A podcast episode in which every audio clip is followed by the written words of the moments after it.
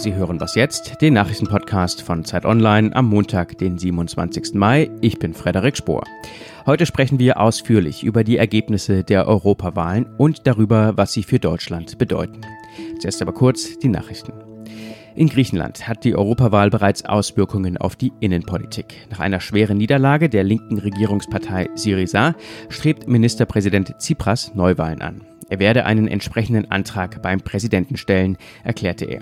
Normalerweise wäre erst im Herbst gewählt worden, nun könnte die Wahl bereits am 30. Juni stattfinden. Nach Jahrzehnten hat die SPD ihre Vorherrschaft in Bremen verloren. Erstmals seit der Gründung der Bundesrepublik ist die CDU laut amtlichen Hochrechnungen dort stärkste Kraft. Die Partei strebt wohl nun eine Koalition mit Grünen und Liberalen an. Eine solche Regierung könnte Trendsetter in ökologischer Wirtschaftspolitik sein, sagte CDU-Landeschef Eckhoff. Ob seine Partei tatsächlich regieren wird, ist aber noch unklar. Es sind auch Dreierbündnisse unter SPD-Führung möglich. Redaktionsschluss für diesen Podcast ist 5 Uhr.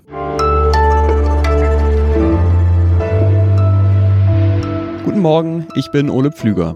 Die schönste Nachricht des heutigen Tages ist, die europäische Demokratie lebt. Wir haben heute einen deutlichen Zusprung bei der Wahlbeteiligung bekommen. Wir wollen heute zurückblicken auf den spektakulären Wahlabend gestern in Deutschland und in ganz Europa. Eben haben wir Manfred Weber gehört, den Spitzenkandidaten der EVP, der Europäischen Volkspartei, mit der wahrscheinlich einzigen Nachricht, über die sich alle Parteien gestern gefreut haben. 400 Millionen Menschen waren aufgerufen, ihre Stimme abzugeben und die Wahlbeteiligung bei der Europawahl war mit über 50 Prozent deutlich höher als 2014 und so hoch wie seit 20 Jahren nicht mehr. Ansonsten gibt es viele Gewinner, aber vor allem gibt es zwei klare Verlierer.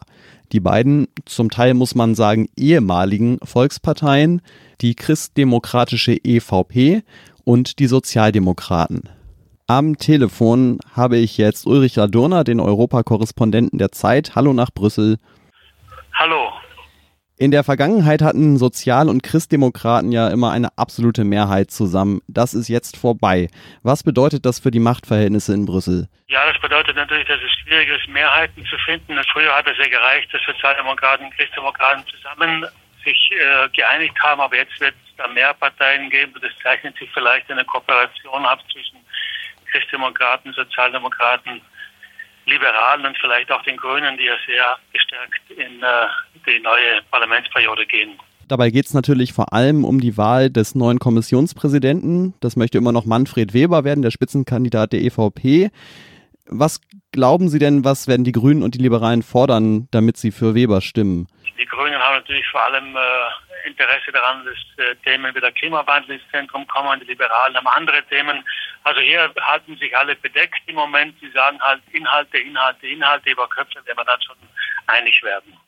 Mit über 100 Sitzen haben die nationalistischen bis zum Teil auch rechtsextremen Parteien künftig deutlich mehr Einfluss in Brüssel. Wie wird sich das auswirken?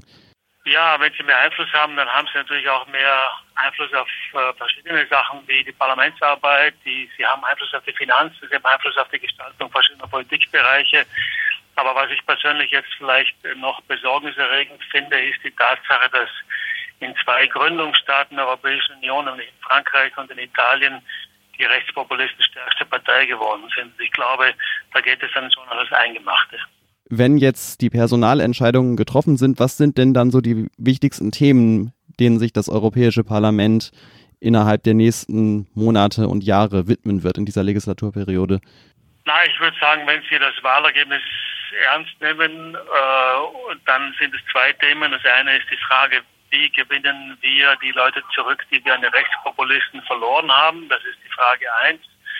Und die zweite Frage, ist natürlich äh, die, äh, wie gehen wir und wie bekämpfen wir den Klimawandel. Das ist ja auch eine Frage, die äh, viele, viele, viele Menschen bewegt. Das ist eine existenzielle Frage. Also diese beiden Punkte, glaube ich, würde ich auch verbinden. Das sind die zwei vordringlichen Aufgaben für die Europäische Union und das Parlament. Okay, dann werden wir gucken, wie sich das in den nächsten Tagen weiterentwickelt in Brüssel. Vielen Dank, Ulrich Ladurner.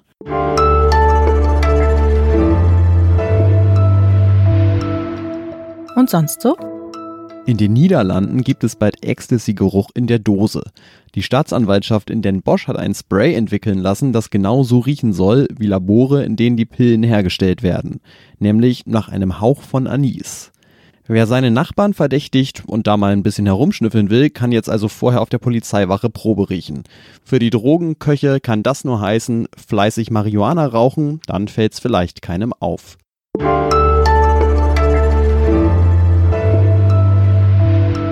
Auch in Deutschland hat die Europawahl deutliche Veränderungen gebracht. Weniger als 30 Prozent für die Union und ihre Chefin Annegret Kramp-Karrenbauer. Dieses Wahlergebnis ist kein Ergebnis, das dem Anspruch, den wir an uns selbst als Volkspartei stellen, gerecht wird. Und nur noch 15 Prozent für die SPD und Andrea Nahles.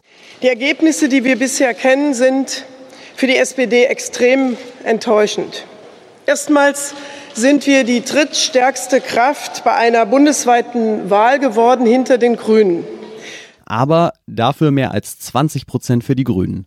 Die AfD liegt bei knapp 11 Prozent, Linke und FDP bei 5,5.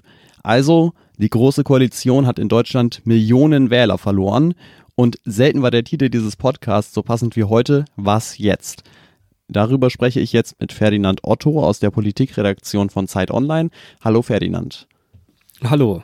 Im Vergleich zur Bundestagswahl 2017 hat sich da ja wirklich einiges verschoben. Was findest du besonders bemerkenswert? Also für mich gehören die drei Trends, die du schon angedeutet hast, zusammen. Die CDU verliert, die SPD implodiert ins Bodenlose, man weiß überhaupt nicht, wo da irgendwann Schluss sein soll. Und die Grünen sind der ganz große Gewinner von diesen beiden ersten Trends. Dann lass uns die Trends doch einmal im Detail angucken. Für die neue CDU-Chefin Annegret Kramp-Karrenbauer ist das gestern sowas wie ein erster bundesweiter Stimmungstest gewesen. Was bedeutet dieses doch ziemlich schwache Ergebnis jetzt für Sie? Also das setzt sie enorm unter Druck. Das war kein guter Einstand. Das hätte deutlich besser laufen müssen aus Sicht vieler in der Partei. Und jetzt hängt aber alles davon ab, ähm, wie sie diese Wahl analysiert, welche Antworten sie gibt und äh, wie schlüssig sie das ihrer Partei erklären kann. Erstens, wie umgehen mit den Grünen.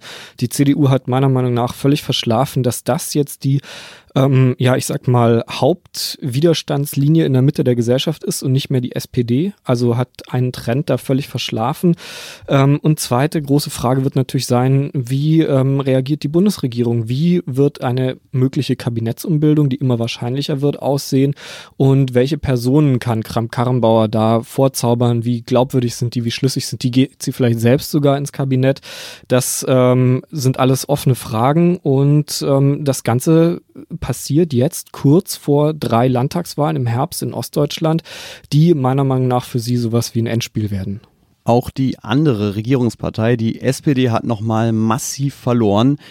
Muss Parteichefin Andrea Nahles jetzt schon wieder um ihre Position fürchten? Also solche Putschgerüchte sind eigentlich in der SPD nichts Seltenes. Das hört man immer mal wieder. Das ist auch nicht auf Nahles beschränkt. Ähm, das passiert eigentlich ständig. Ich glaube aber doch, dass die Lage für Nahles im Moment schon ernst, sehr ernst ist. Ähm, das Einzige, was sie derzeit wohl noch so rettet, ist, glaube ich, dass es einfach keinen anderen gibt, der es machen könnte, der es machen will. Aber ich schätze mal, wenn da jetzt einer käme, so Kühnert-like, mit einer positiven Vision, mit einer Erzählung, mit irgendeiner Perspektive auch, an die die Genossen glauben könnten, dann glaube ich, würde das die Parteivorsitzende schon auch erschüttern. Der dritte Trend, den du angesprochen hast, das waren die Grünen, die großen Gewinner, knapp über 20 Prozent. Wie sehr hat das mit diesem Thema Klimawandel zu tun, das ja sehr präsent war in den letzten Wochen? Auf jeden Fall ganz stark. Also das zeigen auch die Nachwahlbefragungen. Das spielt eine starke Rolle. Ähm, das spielt vor allem bei jüngeren Generationen eine Rolle. Bei denen schneiden die Grünen am, am besten ab von allen Parteien. Ähm, aber das ist natürlich nicht alles. Also da überlagern sich einfach gerade viele, viele Zeitgeist-Themen, die die Grünen zurzeit einfach ja, sexy erscheinen lassen, sage ich mal. Ähm, das ist natürlich die eklatante Schwäche der SPD, irgendwie in der linken Mitte der Gesellschaft noch irgendwas zu reißen. Ähm, das ist aber natürlich auch so eine Art Gegenmobilisierung zu dem Trend, den wir jetzt die letzten drei, vier Jahre erlebt haben, nämlich die erstarkenden Rechtspopulisten. Und ich glaube schon, dass da jetzt die Mitte der Gesellschaft so einen, ja, ein, ein Zeichen setzen will und einfach grün wählt als doch, ja, deutlichste Antwort auf die Rechtspopulisten. Und ja auch sowas wie das Hauptfeindbild der AfD, ne? Völlig, völlig. Das ist so ein Antagonismus. Die zwei widersprechen sich in nahezu jedem Politikfeld diametral. Davon profitieren natürlich die Grünen auch ganz stark. Dankeschön, Ferdinand. Ja, vielen Dank. Das war was jetzt am Montag. Wir haben jetzt natürlich nicht über alle Parteien und Länder reden können. Wenn Sie mehr wissen wollen, dann gucken Sie gerne auch auf Zeit Online. Da finden Sie weitere Analysen und Hintergründe, zum Beispiel zu den Ergebnissen aus Frankreich, Polen, Großbritannien oder Italien. Mit Fragen, Lob oder Kritik zu unserem Podcast wenden Sie sich auch immer gerne an wasjetzt.zeit.de. Ich bin Ole Pflüger. Bis zum nächsten Mal.